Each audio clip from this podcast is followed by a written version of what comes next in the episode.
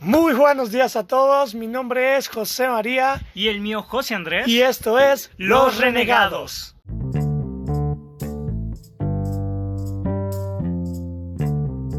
Pero ya están. Bienvenidos todos, bueno, nuevamente a este octavo, octavo episodio de pues nuestro queridísimo podcast de Los Renegados. Renegados. Para pues los que todavía pues están agarrando la onda, este apenas nos están escuchando, pues este es un pequeño podcast, no tan pequeño, como de una hora más o menos. Sí, más o menos. Cada vez Más- estamos haciendo más largos. Este, pues en el que hablamos sobre las noticias del mundo del entretenimiento.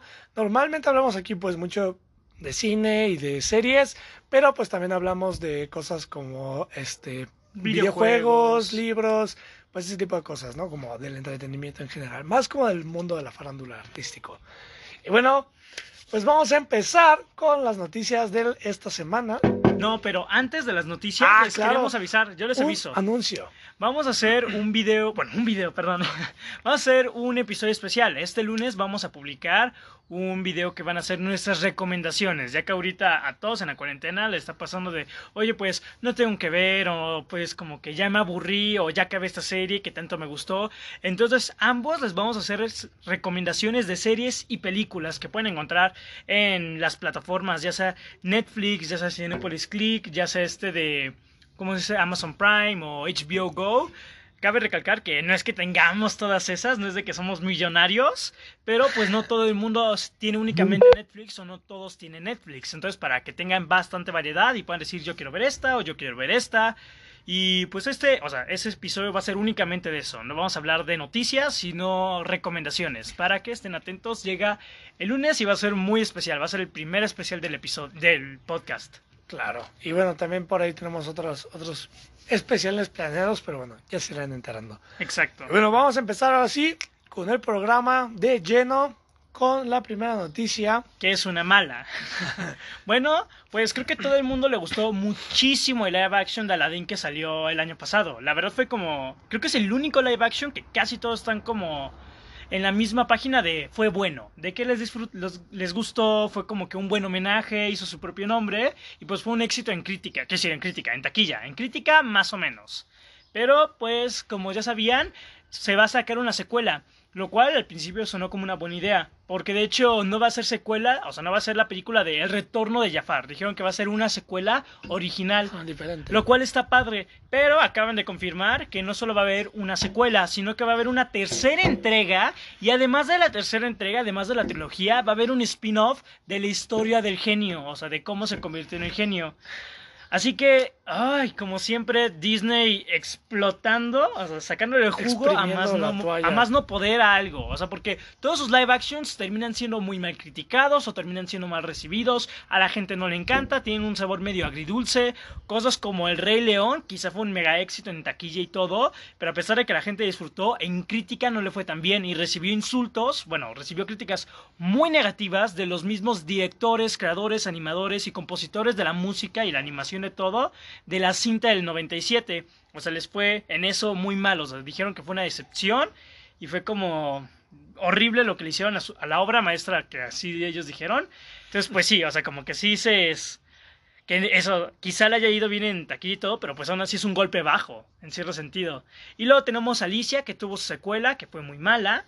Muy mal. Entonces, o sea, Disney como que con los live action solo gana dinero, pero con ninguno ha habido tan bien como Aladdin. Y entiendo que quieran sobreexplotar o bueno, que quieran sacarle provecho, porque la verdad cuando se les acaben sus live actions, que ya será pronto, van a volver a las secuelas como antes.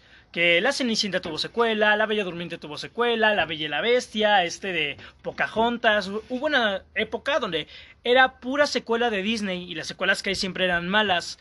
Entonces, pues obviamente Disney va a hacer esto. Pero es como muy precipitado de decir, bueno, además de secuela, va a haber te- tercera y spin-off. El spin-off de seguro lo pidió este Will Smith, de seguro lo pidió, porque él, qui- él, él fue lo mejor de la película. En lo personal, a mí me gustó en general todo, no es de que puedes decir, ah, sí, Will Smith es lo mejor. Pues pero- Mira, mira, no, no, no creo que, que Will Smith lo haya pedido, porque no, no es mucho de ese tipo de, de personas. Ya sabes que es como del reflector para mí. A lo mejor yo creo que fue más por la parte de que pues fue el personaje más querido en general de la película y fue lo que más destacó de la película. Entonces, pues a lo mejor fue idea de Disney decir, ah, pues sabes qué, como esto es lo que más pega, pues sacamos un spin-off de este personaje en sí y lo explotamos más. Entonces, pues ya, o sea, a lo mejor de ahí salió eso. Digo, no sé, no sabría decirte, porque pues no hay siquiera evidencia que diga si Will Smith lo pidió o si fue idea de Disney. Pero, No, pero sabes que Will Smith no le gusta para nada actuar en películas donde él no sea el protagonista o donde él no sea como que de las tres principales. Él sí es mucho de querer ser el nombre de la película. ah, sí, Sí, digo, es mucho ese- sí, es pero- como que de ese tipo de actor. digo, yo no he escuchado que sea así, por ejemplo, en el caso, por ejemplo, de Tom Cruise, en la película de Sí. La Momia, que sí pedía más escenas, pedía más este presencia dentro de la O sea, película. Tom Cruise está como Zack Snyder con su nombre en Sí, en el eh, siempre póster. que sale una película Tom Cruise es primero Tom Cruise y luego la película. la película. O sea, sí, o sea, a menos, o sea, con excepción de que Misión es- Imposible, que, es la única que, es sí un está. gran actor, no se lo voy a Sí. desmeritar, pero sí es como la estrella. Sí. Ay, pero como que digo, la secuela sí me emociona, porque yo sí creo que le pueden sacar mucho provecho. Y qué bueno que no va a ser el regreso del Jafar directamente. O sea, quizás si te, quizás si se Sí, terminen saca yendo Jafar, por ¿no? esta idea. O sea, quizás si se terminen yendo por, ah, bueno, sí vamos a hacer la secuela, que sea la historia de Jafar. Pero me gusta que quieran hacer algo nuevo. Porque eso diferencia, bueno, para mí a los live actions, además de que la película de Jafar fue mala, o sea, a la gente en general no le gusta, además de que lo que la gente más odió fue Jafar. La gente dijo que qué mal actor, que qué mal, o sea, que qué mal diseño, que muy mal personaje y todo. Y Jafar es muy grande en la animación. Entonces, como que la verdad que no quieren ponerlo como el villano de la secuela está bien. Pero ¿qué van a hacer con la tercera? O sea, porque quizá cuando salga la secuela, dije, ahí se aceptaría. Pero ya hablar de dos próximas películas sin que la otra ya entrara tan siquiera en fase de producción es demasiado.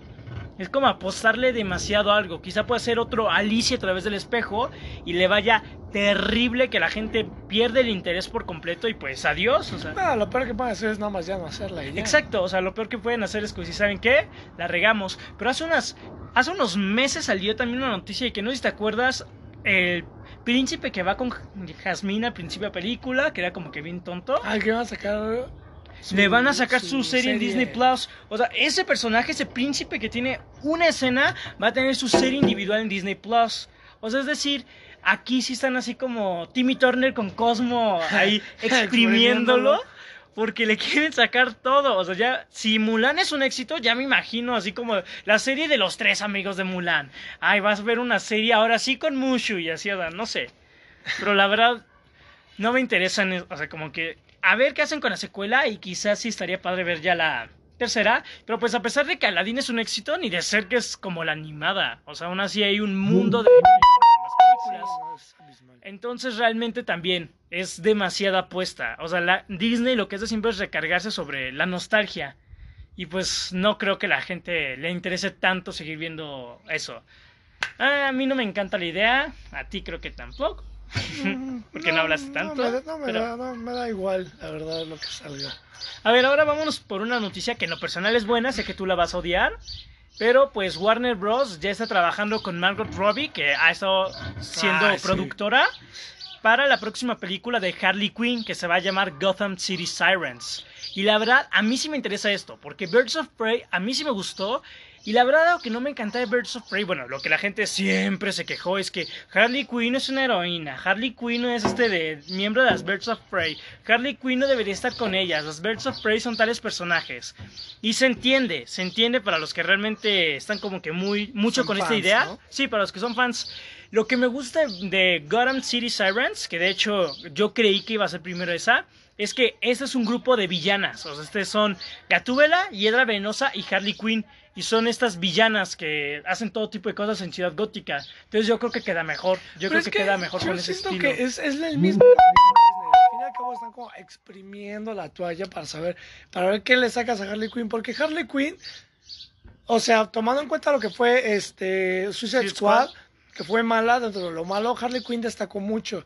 Entonces de ahí dijeron, ah, bueno, este personaje fue el que nos sirvió, vamos a usarlo. Y luego sacaron Birds of Prey. Y ahora que no sirve Birds of Prey, vamos- queremos ponerle en otra cosa, ya se me hace como, Sí, me te, a ver en que qué no va, queda. ¿en dónde, en dónde encaja, no? Mira, a mí te digo, sí me gusta la noticia porque mi, o sea, mis, yo solo tengo un enorme problema con Birds of Prey, o sea, es enorme. Y es que la película salta el segundo acto. O sea, como que es de planteamiento, estos son los personajes, estas son sus motivaciones, quieren hacer esto, buscan esto, está este problema, está este villano, te terminan de establecer todo, entramos a un desarrollo de dos minutos y llegan a la pelea final. Entonces, como que si dices, ni siquiera la misma Harley Quinn está desarrollada. O sea, ni siquiera hay un cambio real. Se siente muy forzado. Y el grupo de Birds of Prey no se siente tan natural. O sea, la película la disfruté demasiado y yo sí la volvería a ver fácilmente. Pero este problema fue como molesto. Ahora, la directoria, la directoria, la directora Kathy Jan, que así se llama, la directora de Birds of Prey, no está confirmada para regresar en esta película. Así que en cierto sentido, no es de que diga que sea mala directora, pero pues la película fracasó y culpó a que los hombres están bueno, no están preparados para ver películas donde las mujeres sean las protagónicas y eso me molesta. Eso, como que esa idea no me agrada, porque es como de, a ver, no, o sea, la película no pega por, porque a la gente no le interesó. Pero Gotham City Sirens, como repito, sí me gusta, porque sería tener a Hiedra Venenosa, que me gusta mucho el personaje, es mi villana favorita de Batman. Pero no está confirmada Hiedra Venenosa para aparecer. No, no, no, pero sí está confirmada, o sea, sí está, o sea, la, película que sí está ya se tenía planeado desde hace tiempo es Gotham City Sirens. Quizá vaya a ser como Birds of Prey y cambien el elenco, a mí no me molestaría, pero pues quizá ver a una gatúbela y quizá también ver a Hiedra Venenosa con Harley Quinn estaría padre. Además no ser heroínas como, bueno, en sí no es heroína, pero no meterse así como con la policía y todo como con Birds of Prey, sino ser criminales y más o menos como el pleito de Roman Sionis, o sea, como que involucrarse o pelearse con algún jefe criminal de Gótica. Sea, que saliera el Batman a lo mejor, dices.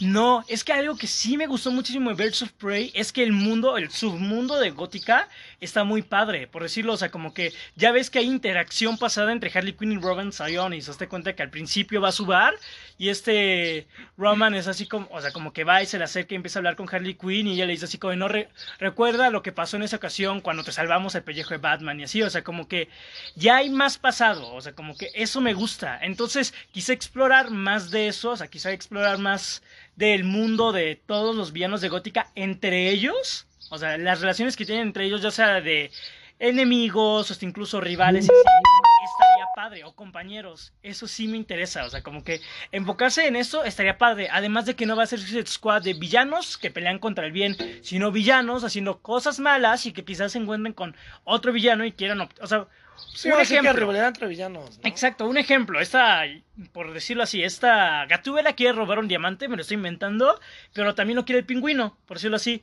Y que se esté en pelea, y que termine como que una mega pelea y que ponga precio o quiera acabar con Gatúbela y Gatúbela le pide ayuda a Harley Quinn y Harley Quinn es muy amiga de Hiedra. Entonces como que sacarle algo así, o sea, a mí sí me interesaría, sobre todo porque aquí ya serían tres y no tantos integrantes y creo que aquí se podrían sacarle provecho. Y como ya tienen a Margot Robbie también en la de, Suicide Squad, me gustaría que sacaran más diversidad entre los otros personajes. O sea, quizá que también se apoderen de la pantalla. Porque en Birds of Prey es Harley Quinn y las aves de presa. Y la verdad es que, por decirlo, Black Canary está increíble en, esta, en la película. Y lo poco que aparece Cazadora fue el personaje favorito de casi todos. O sea, todo el mundo dijo que Cazadora fue lo mejor, pero pues sale hasta los últimos 20 minutos. es increíble. A mí me gustó mucho Cazadora. Mi favorita sí fue Black Canary, porque se me hizo el personaje más completo. Le faltó desarrollo, pero se me hizo bueno. Pero pues a mí sí me interesa, creo que pueden sacarle provecho. Concuerdo contigo al 100% de que sí, exprimirle, o sea, sacarle jugo a Harley Quinn, a ver en qué entra. Le fue bien en Suicide Squad, démosle su película. No le fue bien en su película, démosle otra película para que le vaya bien. Entonces, sí, o sea, es como raquete ping pong, más o menos, la pelota ping pues, pong. dónde, no, no es más como golf, así, a ver en dónde entran, qué yo. pues sí. Ay, ojalá y sí la próxima salga bien. Porque... Pues a ver. No digo, no, no soy fan de lo que están haciendo con Harley Quinn. Creo que he expresado mi desagrado en varias ocasiones. Pues sí. pero, pero pues a ver qué, qué sale. Pues sí. Vámonos con una noticia que va a sacar como muchas especulaciones entre fans de Marvel y es que el actor J.K. Simmons que interpreta al ya famoso oh, J. Jonah Jameson ya firmó para varias películas más de Marvel. Se supone, se supone que se dijeron que van a ser que firmó para tres películas de Spider-Man. Ahora, lo que puede hacer es que firmara para tres películas donde apareciera Spider-Man, una fuera ya la tercera entrega, la otra fuera la película donde va a aparecer Spider-Man, que le resta en el UCM, y la otra quizá ya en el Sony Pictures Universe de esas cosas, o sea que ya sacaron su universo y Spumps, así lo llamaron. Así lo llamaron. Ay, pero bueno, o sea, quizá puedan hacer eso. La verdad es que yo sí vi mucha gente diciendo, ah, no manches, entonces Spider-Man se va a quedar más tiempo. Ah, es que, es, que es algo que- de, lo, de lo que quedó como inconcluso, porque cuando se estuvieron haciendo las negociaciones entre Sony y Marvel, Sí, ya nadie sabe qué quedó pasó muy inconcluso, ellos. porque supuestamente sí nada más iba a estar creo que para tres películas particulares y este y apariciones en este en otras películas como como fue como digamos como Civil War o, o Infinity War o ese tipo de cosas Pero hasta donde yo sé no sé o sea según yo nunca se o no se filtró bien la información de qué era lo o sea cuál había ya sido el trato final que se había quedado con Spider-Man Es que es un problema, sí es un problema. Como que sí decimos, según yo va a tener su fin de trilogía, un fin en el UCM, así como personaje con todos, y ya de nuevo regresa a Sony, pero pues... Ay, no sé. Yo creí que Morbius nos iba a dar respuestas, iba a estrenar en agosto y Nel ahora hasta el próximo año. Entonces estoy como de, ay, nos tenemos que esperar aún más para poder saber de eso. Y también Spider-Man se retrasó, entonces nos tenemos que esperar aún mucho más para poder saber qué va a pasar con esto. Ahora, J.K. Simmons es buen, Hot J. Eh, Jonah Jameson. J. Jonah Jameson, a mí me gusta ese personaje. O sea, claro, es el personaje clásico, o sea, es el actor que lo interpretó en las clásicas de Tobey Maguire. Pero aún así, o sea, le queda bastantes. Incluso en Far From Home, en el mini clip, el mejor clip de la película, pues realmente lo hizo muy bien. O sea, sí, aún le queda. A pesar de que se calvo, pues le queda. La verdad, a mí me gustaba como, o sea, me agradó la idea de que él fuera James Gordon en, ese, en, el, UC en el UCM, en el DC Universe. Recuerda que él iba a ser... Sí, sí, él fue. James, bueno, no, él fue. Él fue, pero En Justice League apareció bien poquito. Sí me hubiera gustado que se hubiera mantenido así. Pero, pues, bueno, vuelve al UCM y esperemos que siga, o sea, esperemos que se quede. o sea, ya tiene tres películas. Esperemos que sí sean todas de Spider-Man y ojalá se quede más en el UCM. Porque a pesar de que a mí me encantaría que volviera a Sony, pues realmente Marvel ya tiene su universo ahorita como sí, o sea, que se construido. termina. Digo, yo creo que va a terminar como terminan todos los personajes de Marvel. Muerto. No. No, bueno, sí, pero no. Este. Que tuvieran sus tres películas principales y pues ya, o sea, sus apariciones en otras y Thor. bye, bye. Bueno, Thor, porque Thor es, es Thor. Ay, es Chris Hemsworth. Pero, por ejemplo, este, lo que fue Robert Downey Jr. y este, ¿qué llamas tú? Chris Evans. Chris Evans tuvieron sus tres particulares y vámonos. Pues sí, o sea, pero lo que, o sea, lo que ahorita Marvel quiere hacer, sí es como agarrarse de los héroes, de, o sea, de los que salieron después, para cargar la siguiente generación del UCM. Y yo creo que Spider-Man sí estaba en sus fuertes, por eso querían ponerlo como de el siguiente Iron Man y así. Pues yo siento que se esforzaron en las referencias y todo ese tipo de cosas en Far From Home, como lo de que está consiguiendo el traje y hasta Happy se le queda viendo y todo. Pues como de, ay, pues para, para el futuro, yo sí creo. O Pues sí, digo, te Marvel. digo, al fin y al cabo yo siento sí, que sí. van a utilizar la misma dinámica que se utilizó al principio del UCM, son sacar las películas este, particulares de los superhéroes y en un momento dado igual van a tener una amenaza grande y se van a tener que ¿Cuál romper. es a Galactus y traiga Silver Surfer? Yo creo, a lo mejor. Entonces, yo lo que siento es que, lo que sí es que Spider-Man va a fungir ahorita como el Iron Man del, del grupo. Bueno, como si fuera, ahora sí, porque tampoco se parecen mucho en personalidad. Pero sería como el equivalente a Iron Man. Este, lo que tengo duda es a lo mejor, yo siento que Capitana Marvel va a salir como este, Capitana Marvel va a, va a fungir como el siguiente Capitán América, pero No, yo No creo que Falcon seguro. o Winter es que, el pro- Ah, es que mi, mi duda con Falcon... Esperen, espera, perdón. A ver. Es que esta también es una mini noticia, no se hizo tan grande. Es que aparte fue rumor, ni siquiera fue como, wow, no lo vi en muchas fuentes. Pero se supone que la noticia que escuché, bueno, que leí, es que Falcon and the Winter Soldier podría cambiar su título. Podría cambiar el título, porque quizá el personaje ya no se llame Falcon. Entonces, O sea, Captain Falcon. o sea, quizá le cambien el nombre o algo así, algún... al- Falcon Punch. no sé, pero como que dije, pues como va a ser el siguiente capitán, bueno, se supone que puede ser el siguiente Capitán América, a ver qué hacen, o sea, a ver... Es que te digo que esa ¿en es mi duda, porque ni- ninguno de ellos tiene una película y no creo que les vayan a hacer una No, película. por eso ya tiene su serie.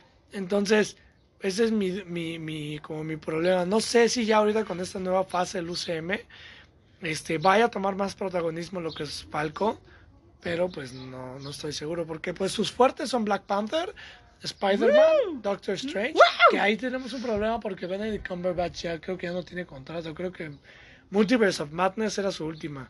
o va a Ay, pues no importa. O sea, todo el mundo dice que se va a morir porque siempre que aparece Wanda con alguien, Se se, mueren. Entonces, que dicen, ya valió Doctor Strange.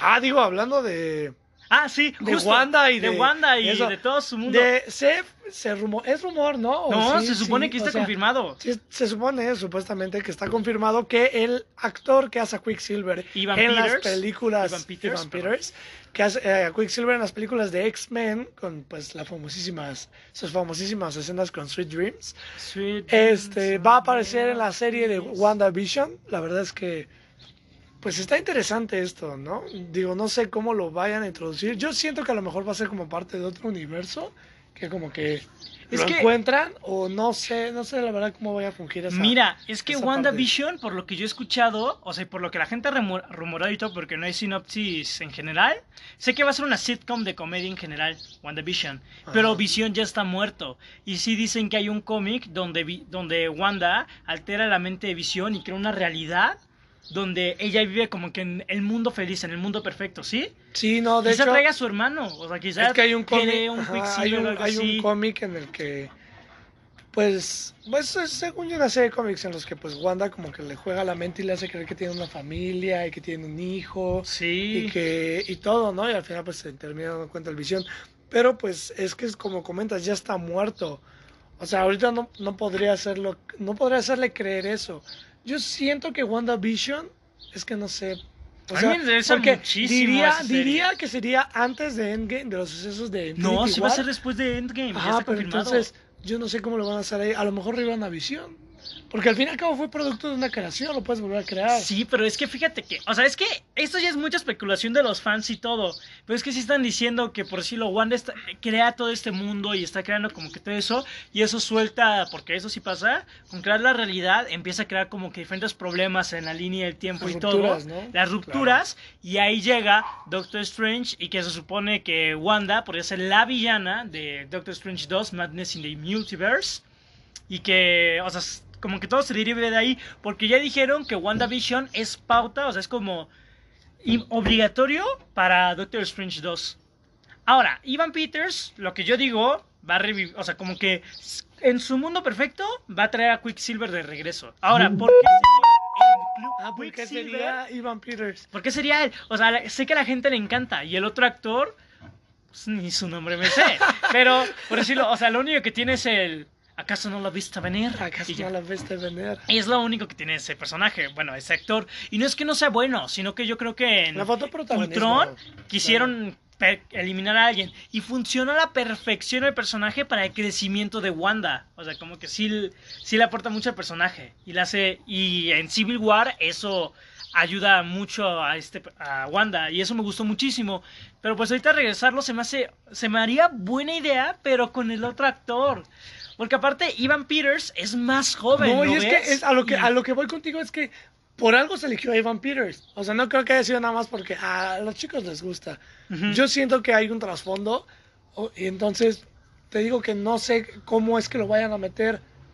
A lo mejor no, no sé. A lo mejor digo, quería pensar de que lo metían como si fuera más cuando fuera más chico este cuando eran más chicos, ¿no? Pero no no sé. que no O sabemos. sea, debe de haber va. una razón por la que está ahí ese personaje, ese actor en específico, pero no Porque sé el personaje de seguro va a interpretar a Quicksilver. Sería bien raro contratarlo y ¿saben qué? Va a ser el vecino Javier. Y él les trae huevos de vez en cuando. ¿sí? ¿Cómo de qué?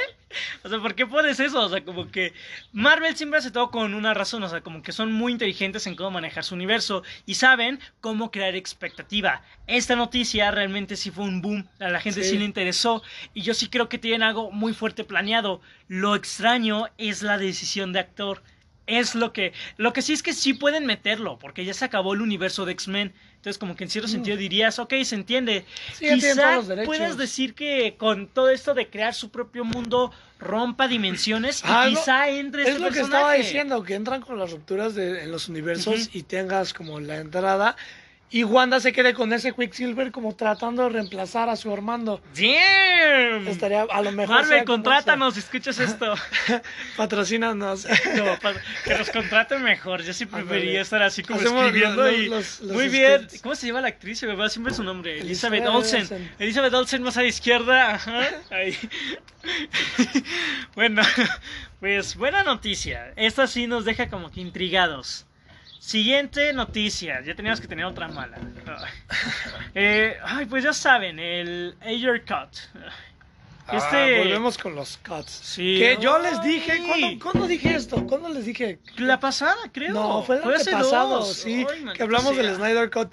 Yo sabía, y como les comenté también que había leído, que esto del Snyder Cut iba a traer problemas a la industria del cine. Sí, ¿eh? Porque ahora no solo es el Snyder Cut y el Ledger Cut, sino Espera, que esa es siguiente noticia, esa es siguiente noticia, ¿Es espérate. el siguiente? Sí, espérate. A ver, vas, falta entonces. Es que David Ayer, o sea, la anterior semana les dije que la gente estaba pidiéndolo, pero él no había comentado nada. Ahora ya comenté y dijo, solo me falta agregar efectos especiales y ya está mi película.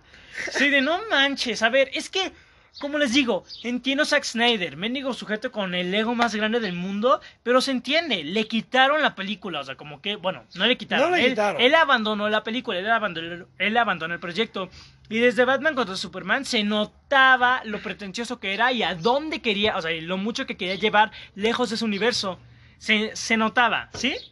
Pero con David Ayer no le veo el porqué. Él hizo, él escribió y él dirigió la película. En ningún momento Warner, totalidad. en su totalidad, no es de que se cambiara de director, no es de que se le quitara el guion, no es de que hubiera un problema en grabación. Todo lo hizo él. Y hasta incluso después del estreno de la tonta película, está diciendo de no, mis escenas extra en el DVD van a ser geniales, van a apreciar la actuación de Jared Leto y así.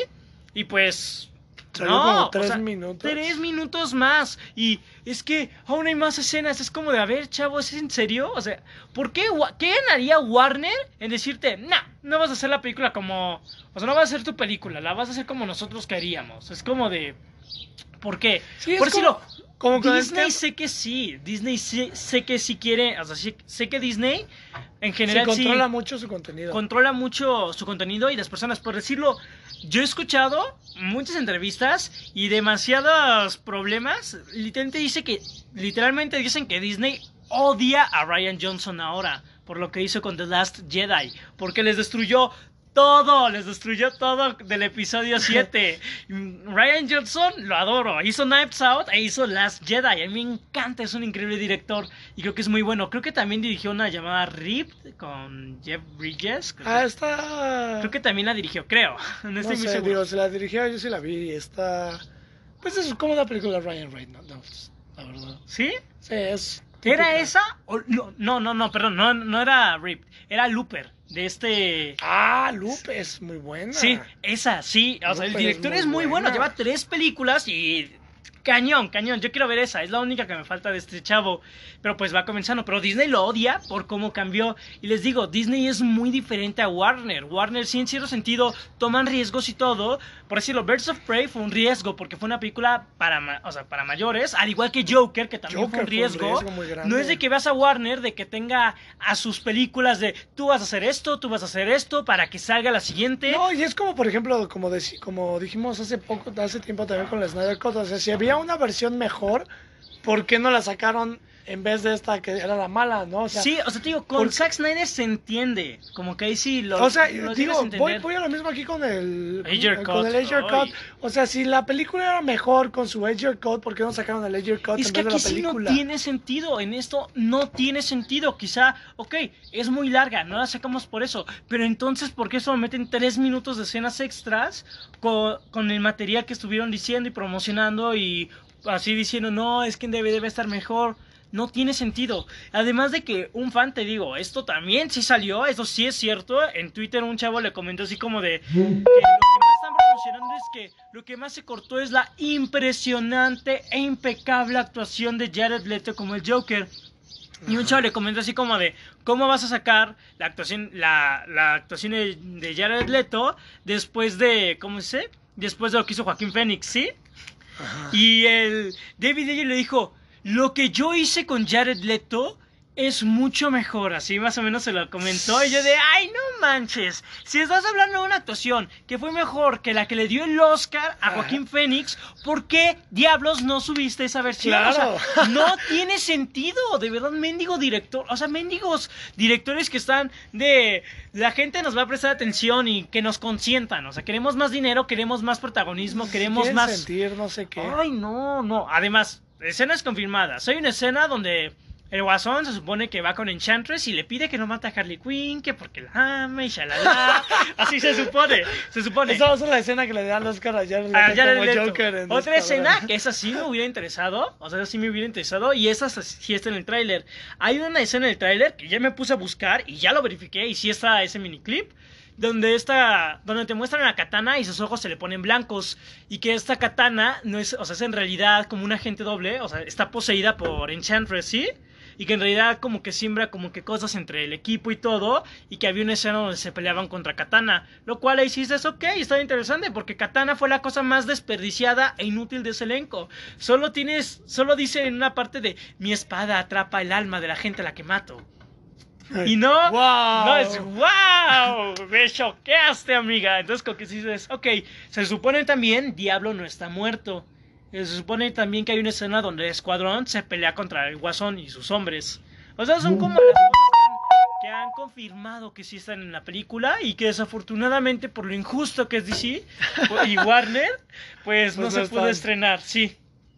Y ahora, no sé qué clase de fans son, no sé de dónde vengan, no sé de dónde lo hacen, pero pues Ah, los no, no, no, fans... ya, ya, ya, ay, ya, es ya, que, ya. aparte, ¿quién tiene? Ay, no, dalo, da, da- da la noticia. Que como ya habíamos comentado, porque me interrumpió antes de decir esto. Porque primero hablamos de David Ayer. Este, volviendo otra vez a los cuts, que yo dije que iba a ser un problema en esta industria del cine, ya no solo es el Snyder Cut, ya no solo es el Ayer Cut, ya también es el cut de... ¿De qué era? Ya se me olvidó. El director de los cuatro el director de los cuatro fantásticos. no, no las, las, las clásicas, las chingonas, no, la última que estuvo horrible, también tiene su propio cut. Y la no, película... no, no, no, la gente está pidiéndolo, o sea, la gente dijo, después del Ayer Cut, sigue el cut de este chavo. Y el director sí dijo, no es necesario. Y aún así ya comenzaron, es como de netas, el director no quiere, y la gente no quiere, Oye, no también pide, pidieron es el cut de, le pidieron su cut a George Lucas de la tercera película de Star Wars. del La venganza tres, de los Sith. La venganza de los Sith. De cuatro horas.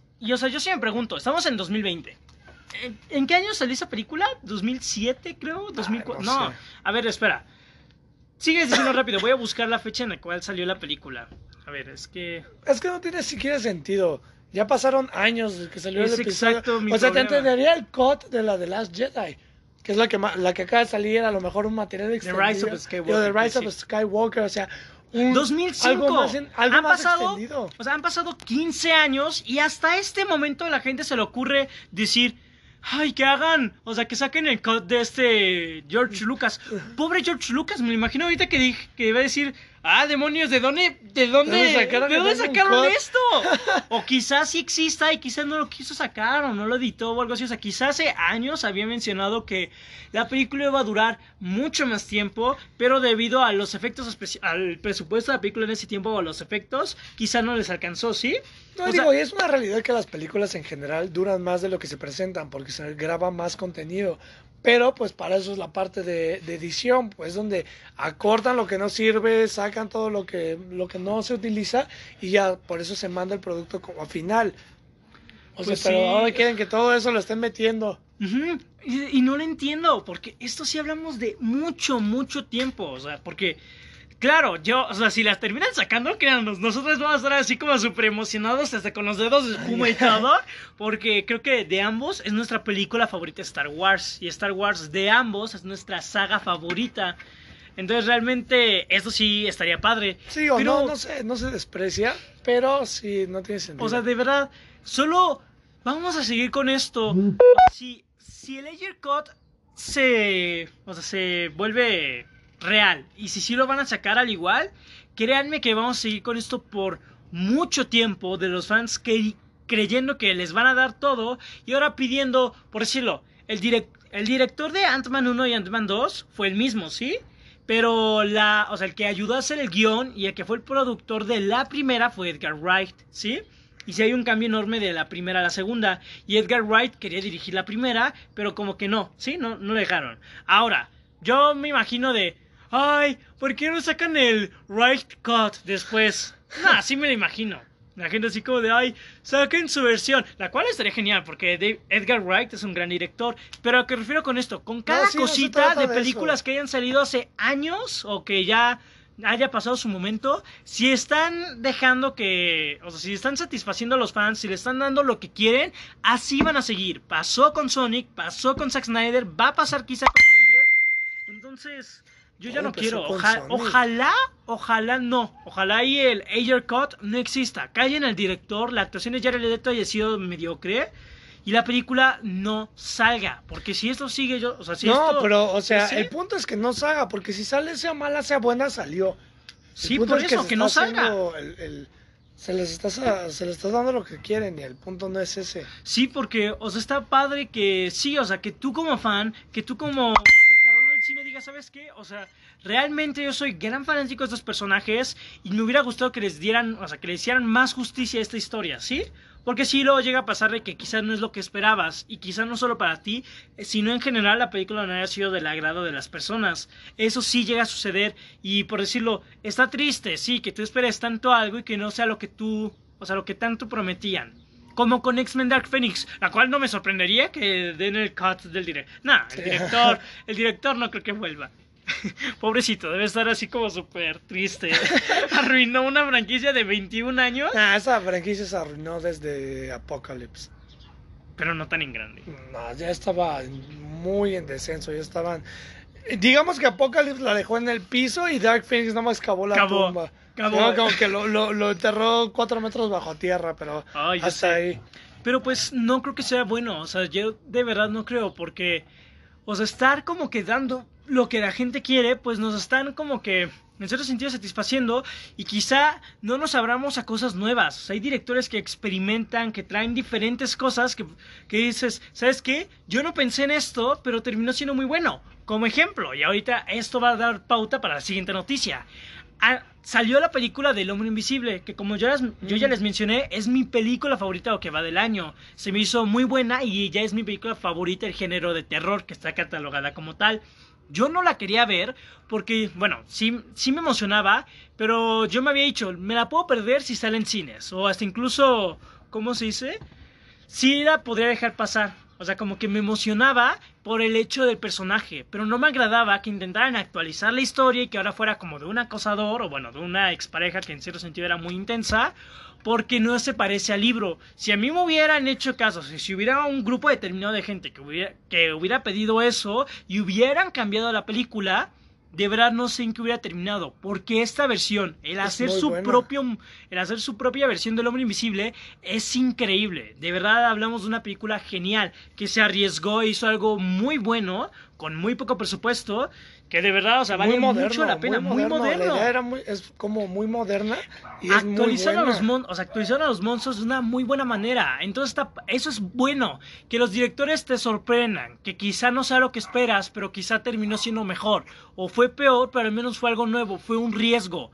O sea, eso es lo que necesitamos, no que nos, no que nos den lo que siempre queremos. Marvel aprendió de eso y Marvel ya no, o sea, Marvel no es de que le da a la gente lo que le pide. Marvel saca lo que ellos, o sea, lo que ellos quieren, o sea, en sus películas y la gente los ama porque realmente han, han tomado decisiones muy inteligentes y la gente lo sigue viendo y sigue siendo mejor que DC porque Marvel saca cosas arriesgadas. Aquí tenemos un ejemplo, Guardianes de la Galaxia. Aparte que sacan cosas arriesgadas, las sacan con un sentido, o sea, tienen un, un, plan como bien hecho. Y es como lo platicamos desde hace tiempo. Toman, o sea, tenemos la comparación de lo que fue el grupo de Avengers y lo que es el grupo de Justice League. Si nos vamos a comparar qué grupo de superhéroes es más importante o más emblemático, Justice League Justice League. mucho más emblemático. Pero Marvel se tomó años de preparación y tiempo para desarrollar bien a sus personajes, introducirlos de manera correcta en un conflicto muy bueno y una película muy revolucionaria y muy buena. Exacto. Y, y DC, por otro lado, por querer andar a las prisas, por querer también sacar Lo su, lo- todo. lo- su, su Su mashup así rápido, terminó mal. Y, y hasta ahorita es un problema que viene arrastrando bastante. Sí, o sea, y de verdad como que también siento que se están quedando anclados, deben de seguir, deben de continuar, o sea, tenemos muy buenas películas, tenemos Shazam, tenemos Aquaman, tenemos Mujer Maravilla y va a salir la secuela. O sea, ellos pueden seguir creciendo su universo, no necesitamos estar pegados y aferrados a lo que ya salió y que no fue bueno. Porque créanme, si nos quejáramos de cada película que salió y que no fuera buena, o sea, aún tendríamos cine del 2012. De que la gente... se- Cosas como El Gran Maestro del Aire, Dragon Ball, la película, también la primera de Godzilla que salió en el 2014. O sea, hay varias... Iron Man 3 lo hubieran cambiado. O sea, tenemos La gente, varias Al cosas. fin y al cabo nunca podemos conforme Feliz a la todo el mundo, sí, exacto. no. O sea, eso es imposible. Pero pues... No, hacer así es... Esto es una mala idea y ojalá y ya paren con los... Con los Cuts. cuts. Y como dije, como pauta de El hombre invisible. La película fue un éxito y esta aún no es como el comienzo del Dark Universe que se había mencionado hace ya varios años con la película de la momia de Tom Cruise. Este Dark Universe, eh, la idea principal era traer a los monstruos clásicos de terror. La momia, el hombre invisible, el hombre lobo, este Frankenstein. O sea, varios de ellos traerlos de regreso. ¿Sí? Querían hacerlo de manera moderna, como lo hicieron con la momia, pero todo conectado. Eso les falló. También lo intentaron con Drácula y Drácula también les falló, que fue antes. Pero pues falló, falló. Y The Invisible Man fue muy buena porque fue una película que no costó, como La momia que costó como unos 180 millones, The Invisible Man costó como unos 15. Y resultó ser una película muy bien criticada en taquilla, muy bien criticada y...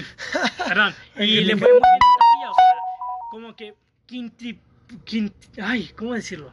Sacó como que el quinto de su presupuesto.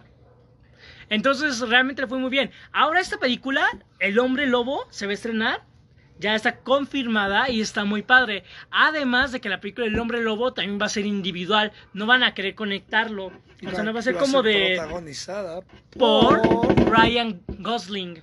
Y eso me encanta, porque a ver, tenemos un gran actor. O sea, en la anterior tuvimos a Elizabeth Moss. Y fácil, como van las cosas en el año, yo ya la veo nominada a mejor actriz. Porque es bendiga actuación impresionante que se echó. todas las películas que llevamos en el año. No, pero pues aún así, la actuación está Ah, increíble. la actuación es buena. Yo siempre he dicho que algo que a mí se me hace como difícil de representar en la actuación es el miedo. Es como un Sí, sentimiento, es- a mí se me hace un sentimiento difícil de, de recrear y de, re- de representar. A mí se me y en esa difícil. película de y la verdad, verdad es que como que la paranoia del personaje es muy buena. es sorprendente lo que hicieron con la película y está padre, es muy buena. Ahora, esta película con Ryan Gosling como protagonista puede ser de dos cosas. Una, puede ser que él sea el hombre lobo y que, o sea, a ver cómo sería Ryan Gosling como hombre lobo. O puede ser como con Elizabeth Moss, ella es la víctima, ella, está, ella es quien, bueno, él es quien va a sufrir, él es quien va a ser perseguido y va a ser tratado con este monstruo. Y eso en ambos me interesaría, porque Ryan Gosling va a aparecer, y si como digo, le dieron una actuación, o sea, hicieron que esta actriz, que también es muy buena, tuviera una actuación impresionante en esta serie, en esta película, también Ryan Gosling se puede desempeñar muy bien. Además de que se supone que la historia va a ser de un periodista, o sea, como más o menos, pero no creo que conozcan o estén muy familiarizados con una película llamada Nightcraw- Nightcrawler Uh. del 2014, Si no- protagonizada por Jake Gyllenhaal. No, si no la han visto. Pero quizás esa sea recomendación, quizá. Pero bueno, entonces, esa película se trata como de un periodista que se mete mucho, o sea, se mete en lugares donde hubieron asesinatos y se pone a grabar todo ese tipo de cosas. Y sí mencionaron que quizá, o sea, que se podían ir por ese camino con el personaje Ryan Gosling como periodista. Y eso eleva más las expectativas. O sea, porque tendremos un- tenemos un potencial enorme, porque ya hablamos de películas que no están conectadas, sino hacer como que un Dark Universe de los personajes clásicos de terror, pero con historias chiquitas. Imagínate como una serie de esos personajes, como una de esas series que no se conectan, pero en películas. Eso está muy padre, donde un capítulo es tal cosa, otro capítulo es tal, pero ahora serían películas. Y eso es muy bueno, porque The Invisible Man fue algo muy, fue algo muy padre. Y el hombre lobo es más clásico que el hombre invisible. Y o sea, creo que es un personaje que realmente es incluso, no por decir si es igual de peligroso, pero pues adaptarlo a la modernidad me interesa mucho. A ver, ¿en qué podría ser? Quizá... Ay, no sé, no sé, pero me emociona A mucho. lo mejor es algo como Scooby-Doo y es un disfraz. ¡Woo! Quiere la, la hipoteca de la casa. Ay, sé. Me gusta cuando en Scooby-Doo hacen misterios que no son. O sea, cuando no son de eso de. Solo quiero espantar a la gente para el lore. Es como de. Ay, siempre es lo mismo. Como en la película, hijo. Bueno, perdón, perdón. No me voy a poner a hablar de Scooby-Doo porque podría hacerlo todo el programa. Gracias por meterlo. a ver, ahora siguiente noticia. Bueno, ay, espera. Ah, esta, esta también es buena para mí. Bueno, como. Para mí. Sí, es que creo que te- sí, te va a interesar. Bueno, pues el director de Scott Pilgrim, de Baby Driver, Edgar Wright, retrasó su película llamada Last Night in Soho, o La Última Noche en Soho, Soho, que está protagonizada por Anya Taylor Joy, que es la actriz protagónica de Fragmentado, la chica que es secuestrada.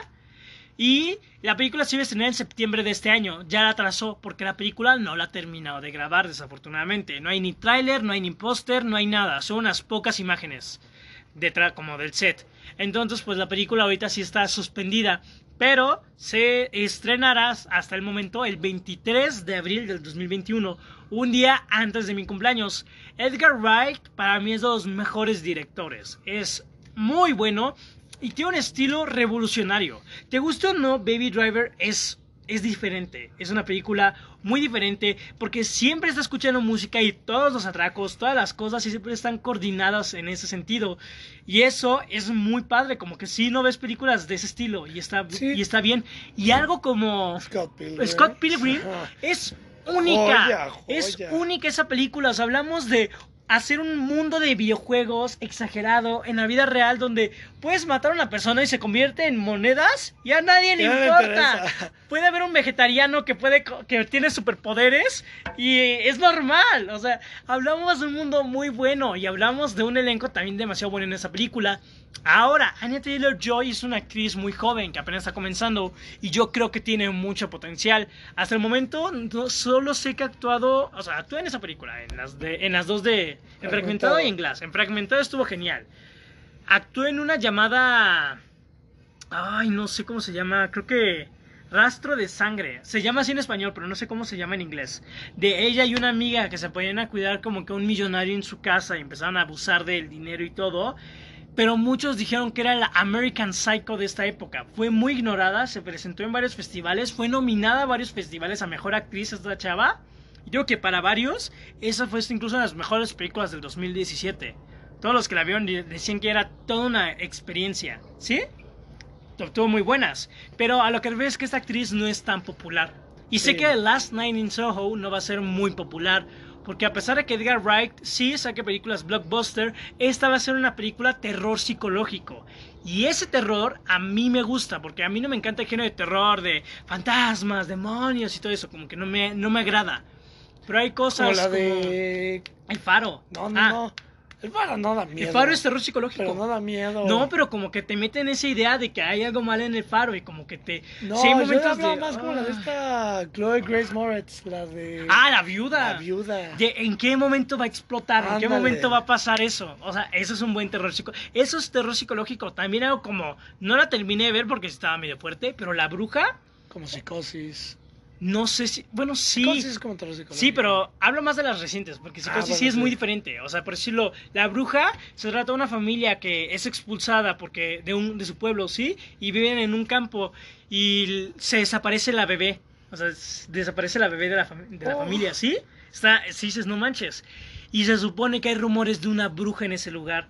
Entonces, eh, entonces es como la paranoia de la familia, pero nunca, nunca se muestra la bruja. Solo se escuchan sonidos, solo se, se ven sombras, pero puedes atribuirle eso al miedo de la gente, ¿sí? A lo que Sí, la gente la empieza a alucinar, a la paranoia. Entonces ahí se genera como que este terror. También por eso, o sea, sí está considerada como terror psicológico The Lighthouse. Las visiones de la sirena, todo lo que ven anoche el personaje de Robert Pattinson, el miedo que se le empieza a formar a él. Quizá tú no sientas miedo, pero el ambiente y todo lo que se forma sí es algo de, de tensión. Entonces, ese tipo de películas a mí sí me interesan, a mí sí me gustan, porque como que te manejan... Sí, te, te mantienen picado. Te mantienen picado película, o sea, y siempre y resultan ser bastante buenas. Por decirlo, la bruja no, o sea, la vi eh, con amigos en Cancún y todo, pero pues sí dijimos, no manches, mejor quitemos esto. o sea, hubo una escena con un niño que fue como de, no, no, no, no, ya quitémoslo. pero, híjole. A ver, noticias buenas. O sea, bueno, esa fue una noticia buena. Pero vámonos con otra que realmente como que va, va a hacer feliz a muchas personas, sobre todo a nosotros. La reanudación de Batman. Ah, sí, la película de Batman de Las grabaciones. el director, ay, ¿cómo se llama el director? Matt Reeves, Matt Reeves, director de la trilogía Planeta de los Simios, va a reanudar grabaciones este mes de junio. Así que está muy padre, porque Matt Reeves es muy buen director. O sea, además Sí, de que Ya mí- queremos ver Batman. Ah, Exacto, me emocionó mucho, es mi película más esperada del próximo año. Si es que Scoob nos atrasa en cines. Pero pues la verdad, yo estoy demasiado emocionado con esta película. De verdad es algo muy grande y yo espero demasiado. No espe- espero que sea la segunda mejor película de la historia de Batman, porque sería sería una sorpresa mundial que le ganara a The Dark Knight. O sea, sí, Dark Knight.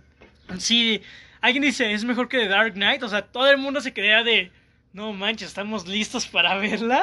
Sí. O sea, hay algunos que dijeron que Endgame era mejor que. Ay, no, que- pero no. puro poser. No, pues está Javi Mesa. Dijo que Endgame era la mejor película existente de superhéroes. ¿Qué?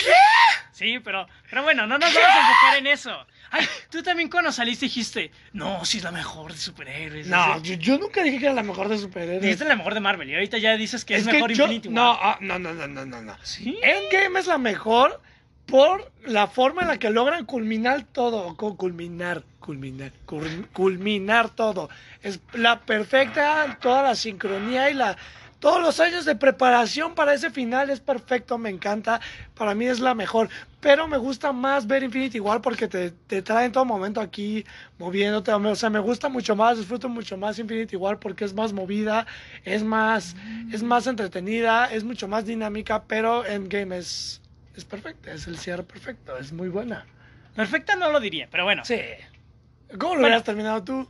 Ah, no, no, no, no. O sea, sí, sí, sí. O sea, es un O sea, un para Marvel genial. es el cierre. Sí, pero como película no es perfecta. ¿sabes? Ah, no, no, no, no, no, no, tampoco. No, no, no te exageres.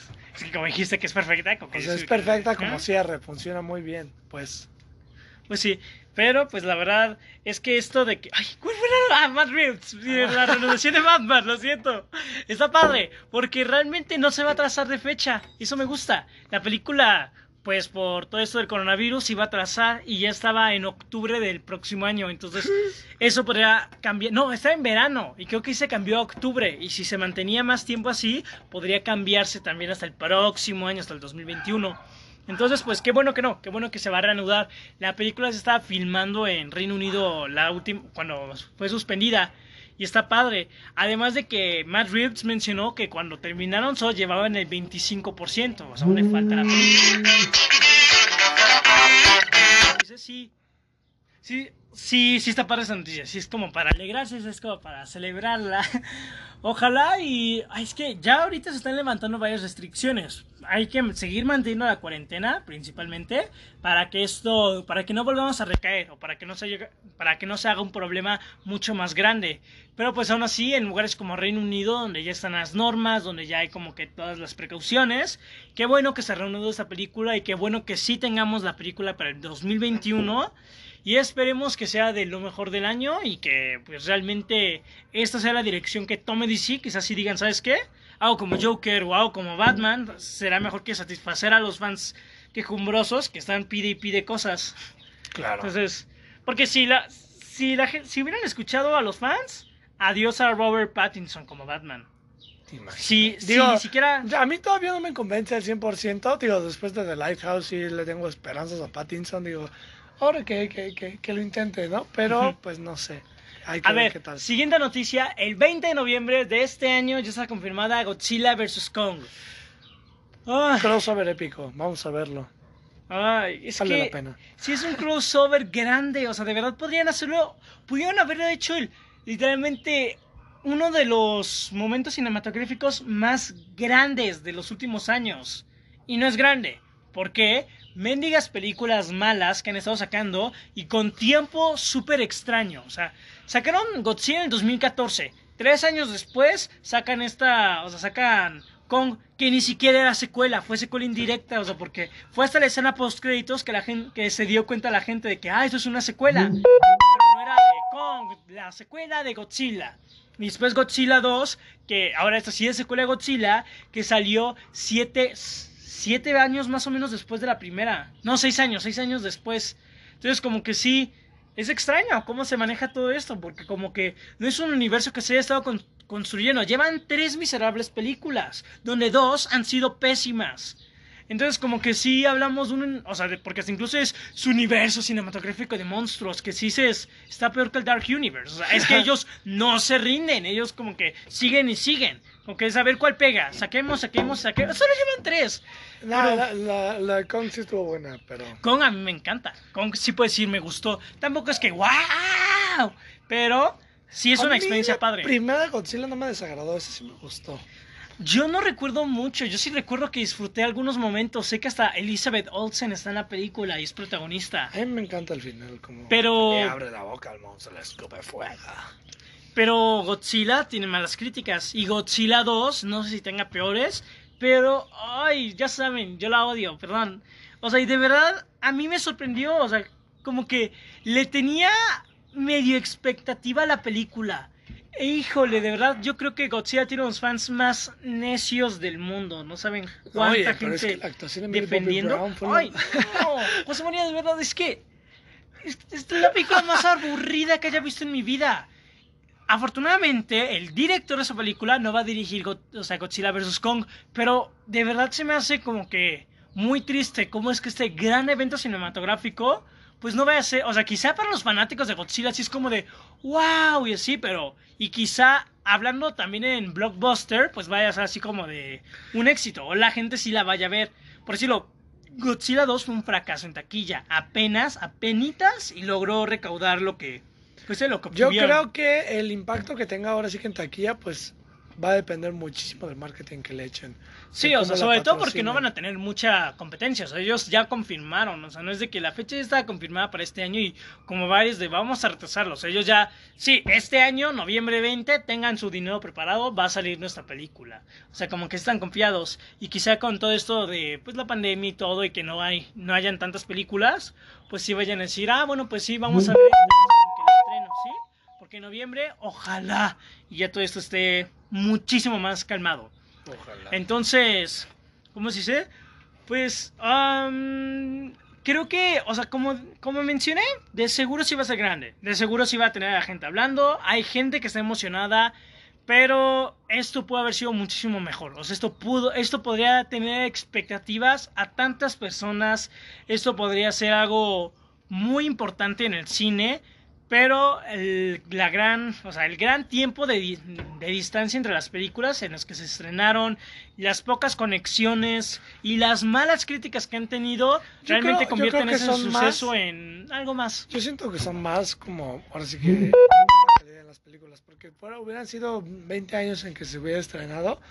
Tenemos el ejemplo de los, de los Increíbles, que fue una película que la 1 fue excelente y la 2 cuando llegó se recibió igual súper Sí, bien. y estuvo, estuvo como a 7 millones de, de destronar a Frozen como la película más taquillera de la historia.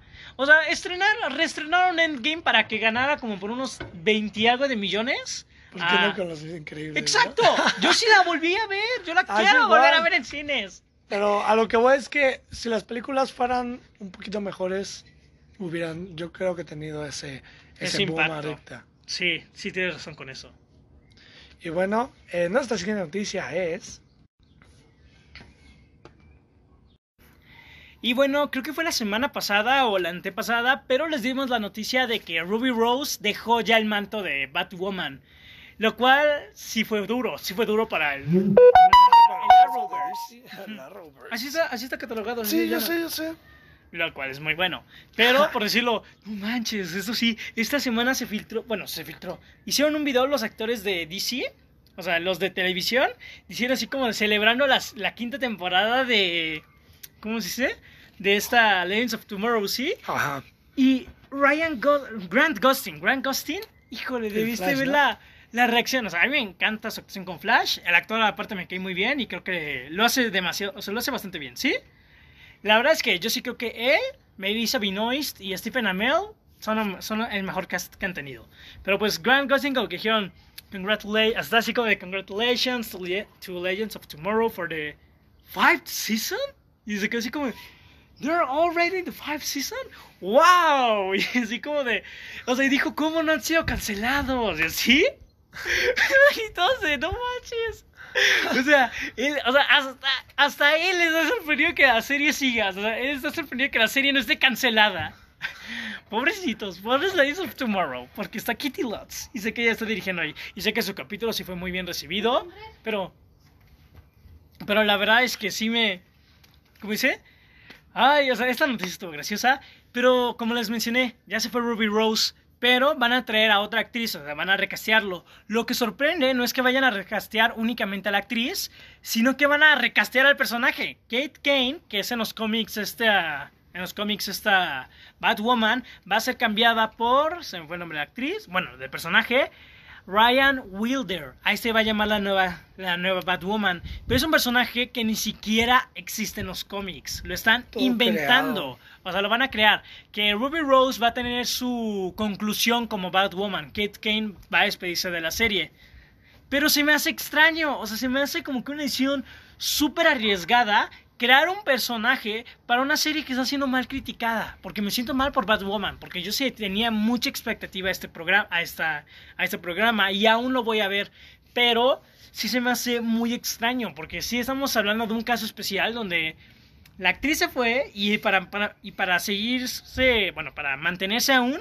Van a cambiarlo todo. Porque sé que ni siquiera el personaje fue introducida en la primera temporada. Y me puse a investigar y de verdad no existen los cómics. No, no, no. No, no existe. Ryan Wilder no, o sea, no es nadie aún. Quizá después va a ser así como de, wow, Ryan Wilder es mejor que cómics". Kate Kane. Y sí, quizá después vayan a sacar sus cómics. Lo que sí es que, ay, no sé, no sé. Creo que la pueden mejorar. Creo que ya pueden decir, ¿sabes qué? La fregamos. O sea, teníamos una actriz de alto nivel que no actuaba en serie, que nunca actuaba en series, que es de películas y películas más o menos grandes como estuvo en John Wick 2, estuvo en la Triple X, estuvo en Megalodon. O sea, tampoco, sí es una actriz que ya tiene renombre, ¿sí? Entonces como que compara a todos los actores que tienen, esta Ruby Rose era la más popular, ¿sí? Entonces perderla a ella como que sí es de chale, o sea, como que sí es un sí cometimos un error. Entonces, pues ¿sabes qué? Tenemos que reiniciar en cierto sentido casi todo. Pues, y aparte me gusta, sí me gusta este riesgo, porque no es como DC, no es, o sea, como a las picos de DC, es como de chale, se nos fue este de Ben Affleck, vamos a reiniciar todo nuestro universo y saquemos otro. Más o menos. O sea, aquí dicen, ¿saben qué? La regamos, pero aún podemos repararlos. Esa fue apenas la primera temporada, ya teníamos planes con el personaje. Tenemos que tenemos que tenemos que cosa aprender y seguir. Ojalá y aprendan, porque de verdad, o sea, ojalá esto les haya servido para que digan, ay, o sea, como que esto nos salió mal, pero lo mejoren. Realmente espero que esta segunda temporada le vaya bien, sea un éxito. La nueva actriz que no tiene, que no hay hasta ahorita ninguna candidata, pues sea buena, logre reemplazar a Ruby Rose, logre tener buenas críticas por su actuación y Pues ahora sí que le dé un cambio a la serie, ¿no? Sí, ojalá, ojalá y conviertan a Batwoman en una buena serie, porque sí la tienen catalogada como mendiga basura. Y última noticia de el octavo episodio antes del especial. Pues se me olvidó mencionar esto antes. Ay, el Snyder Cut. Como les mencioné la semana pasada, casi, casi se siente que vamos a tener cada semana una noticia porque Zack Snyder quiere seguir siendo relevante. Este dijo que, este, ahora nos referimos a este. Este, Zack Snyder dijo que su película no va a tener nada de comedia. Que todos los chistes que estuvieron en la película de. Bueno, en la película que vimos de Justice League, de Josh Whedon, no van a aparecer. Porque su película va a ser muy seria, y muy profunda, y muy oscura, y que eso le quita la intensidad. Estoy de. Ay. pues Infinity que War. eso, espero que eso Infinity lo- War es algo grande. Y tienen comedia. Pero No, eso no, no, lo quita. no, no, no, ¿Qué? no, no, no. ¿Qué? No, pero no compares. Porque Marvel, dentro de toda Ah, bueno, no, sí, sí, sí. su filmografía, Siempre ha sido siempre ha, bajado, ha trabajado con comedia. Siempre. Y, este, y por ejemplo, lo- al menos Batman contra Superman, no. No, Batman contra Superman no tenía comedia, en eso sí tiene razón. Entonces, Wonder Woman, poca, Bueno, poca Wonder tiene. Woman no me interesa. O sea, sí, pero tiene razón, o sea, habla, hablando... Pero, hab- hablando del trabajo de, De este- Zack Snyder. de Zack Snyder, Batman contra Superman No es una película comedia. seria. Y no hay comedia dentro de esa película. Pretenciosa, pongámoslo así. Fuera- o sea, fuera pretenciosa, fuera mala, fuera buena, es seria. Ok. No maneja la comedia. Entonces, yo entiendo que vaya a trabajar bajo la misma línea. Porque pues ahora sí que este Josh Whedon trabaja diferente y tiene otro, otro enfoque. Pero este. Pero pues sí, no, no se hace absurdo. La verdad espero que eso lo- le, le dé le dé lo que necesita a la mendiga película. Sí. Es que sí. Y mira, o sea, como que entiendo eso de que fuera de la comedia, o sea, se necesita seriedad. Pero no veo tan. O sea, como que. No veo que para que una película sea seria, obligatoriamente no pueda haber. O sea, como que no haya nada de comedia. ¿Sí? O sea, ¿sí me entiendo? Como que No, se sí. puede manejar la seriedad, el- la importancia de este, ¿cómo se dice? de este problema y todo, pues aún con relieves cómicos. Eso Digo, sí pero llega a lo funcionar. maneja así. Exacto, eh, él no lo maneja así, pero pues hasta eso, una de las pocas críticas que obtuvo, que yo sé que le fue muy bien en crítica a Justice League, muchos decían que el relieve comédico era lo más efectivo, que personajes como Flash, que hasta incluso las pocas intervenciones que tuvo Aquaman eran muy efectivas y eran graciosas, que la dinámica era bastante buena. Ahora, literalmente Flash es personaje cómico. ¿Qué va a hacer con él? Se supone que lo único que van a hacer ya es regrabar algunas voces. Ah, bueno, pues que está de ahí. No, no. Flash no es tan cómico. La intervención que tuvo con Batman es Ah, cómica. la inter- pues sí, pero- No, la cuando van a revivir a Superman es cómico. Pues sí, pero ahí, Superman, ahí entra el cuando- Snyder Cut, supuestamente a lo mejor va a cambiar esas cosas. A lo que voy es que Depende de lo que Barry grabado, Allen, sí. como Flash, hablando de Barry Allen, no es tan cómico. Pero, o sea, si hablamos, por ejemplo, si fuera Wally West, ya estamos hablando Ah, de sí. Flash completamente diferente. Sí, o sea, sí hablamos de diferentes. La verdad sí me agrada, o sea, como que, bueno, sí me agrada la idea de que no vayan a hacer comedia, pero como que no veo tan necesario estar así como que anunciando de sí, va a ser más seria porque no va a tener comedia. O sea, como que... Como es irrelevante. Sí, lo- es como de, como, como mencioné al inicio de esta noticia, se quiere seguir manteniendo como tópico como de la semana. Sí, de cada semana voy a estar sacando noticia. La próxima semana la capa de Batman no será digital. O sea, como de, ¡Wow! Lo que necesitábamos. Sí. Sí, nuestros plegarios fueron oídos. Qué bueno que ahora sacaron Snyder Cut para que no haya tanta Batman, comedia. ¿no? O sea, para que no haya comedia. Como lo, lo seguimos diciendo, quizá para resultar muy buena y luego escuchemos nosotros o reescuchen ustedes estos podcasts y nos digan, no, pues qué mensos estaban al criticar el No, Snyder nos, Cut. o nos escuchen en un episodio disculpándonos con Zack Exacto, Snyder, ¿no? quizá también. Pero bueno, eso es todo por hoy. Esperamos que les haya gustado, Ya que se hayan entretenido. Estas fueron las noticias de la semana. Esténse muy atentos el lunes. para Muy, muy pues, atentos. el especial, el primer especial de los renegados, Nuestro donde van a especial. tener recomendaciones en series, en películas, diría que en libros y videojuegos, pero pues no tenemos, o sea, videojuegos quizás sí tengamos más experiencia en eso, pero pues son en PlayStation 4. No, bueno, al menos tú, yo tengo experiencia. bueno, mucho. Pero principalmente van a ser series y películas, principalmente. Sí, Quizá hayan algunas sorpresas después, pero pues esperamos que hayan disfrutado este podcast. No, espero nos escuchen también el lunes y nos despedimos. Eso fue todo por el octavo episodio, cerca del décimo ya. Ya casi. Uh, exacto. Pero bueno, eso ha sido todo. Mi nombre es José María. El mío es José Y Andrés. esto es Los Renegados. Hasta la próxima.